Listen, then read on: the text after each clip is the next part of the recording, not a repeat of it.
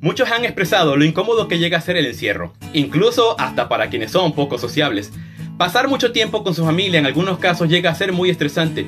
La gente comparte imágenes donde expresan su deseo de querer escapar, así que muchos en estos días solamente se imaginan todo lo que harán cuando termine esta cuarentena. La realidad es que hasta algunos hombres que fueron considerados como héroes de la fe también tuvieron momentos difíciles en los que desearon escapar de la situación.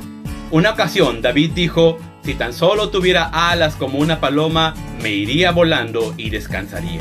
Si leemos el contexto también veremos que David estaba muy desesperado, lleno de problemas y con muchos temores. Incluso describe su problema viniendo no de alguien extraño, sino de alguien cercano e íntimo. Eso es muy, muy familiar ahora. Así que David expresó su deseo de escapar del entorno en el que se encontraba. Estos estados emocionales están afectando a muchas personas, mucho más de lo que nos imaginamos. Sé que es muy difícil darle un giro al ambiente que estamos viviendo porque salir de casa ahora no es un buen momento, pero debes encontrar actividades que te hagan desestresarte. Hoy te quiero hablar de tres cosas simples que aunque no parezcan muy espirituales, no significa que no te puedan ayudar. Puedes apartarte un poco de los demás. Apartarse por un momento a veces es necesario para aliviar la tensión. Tal vez tu casa no es muy grande, pero seguramente puedes encontrar un lugar en el que tengas quietud. Y si lo comunicas de una forma amable a tu familia, seguramente entenderán y respetarán ese tiempo de descanso que quieres tener. Esto no suena para nada espiritual y podríamos pensar que lo que debe hacer esa persona es orar o aguantar a su familia, pero si recordamos la Biblia, dice que también Jesús tenía momentos en los que se apartaba de la gente para querer descansar. Lo segundo, puedes hacer ejercicio. Creo que ya superamos aquella etapa donde veía el cristiano mal el ejercicio. El no poder salir no es una excusa para que te vuelvas inactivo.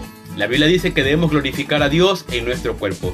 Y esto solo se logra cuando cuidamos bien nuestra salud. Hoy hay muchas personas que te pueden ayudar a ejercitarte en línea.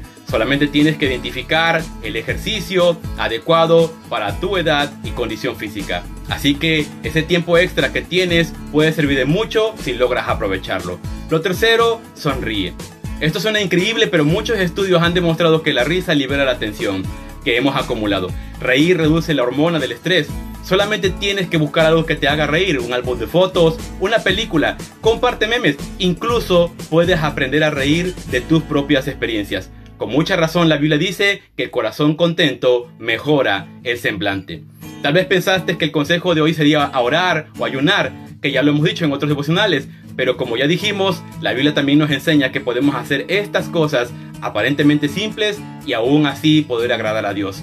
Dios te bendiga.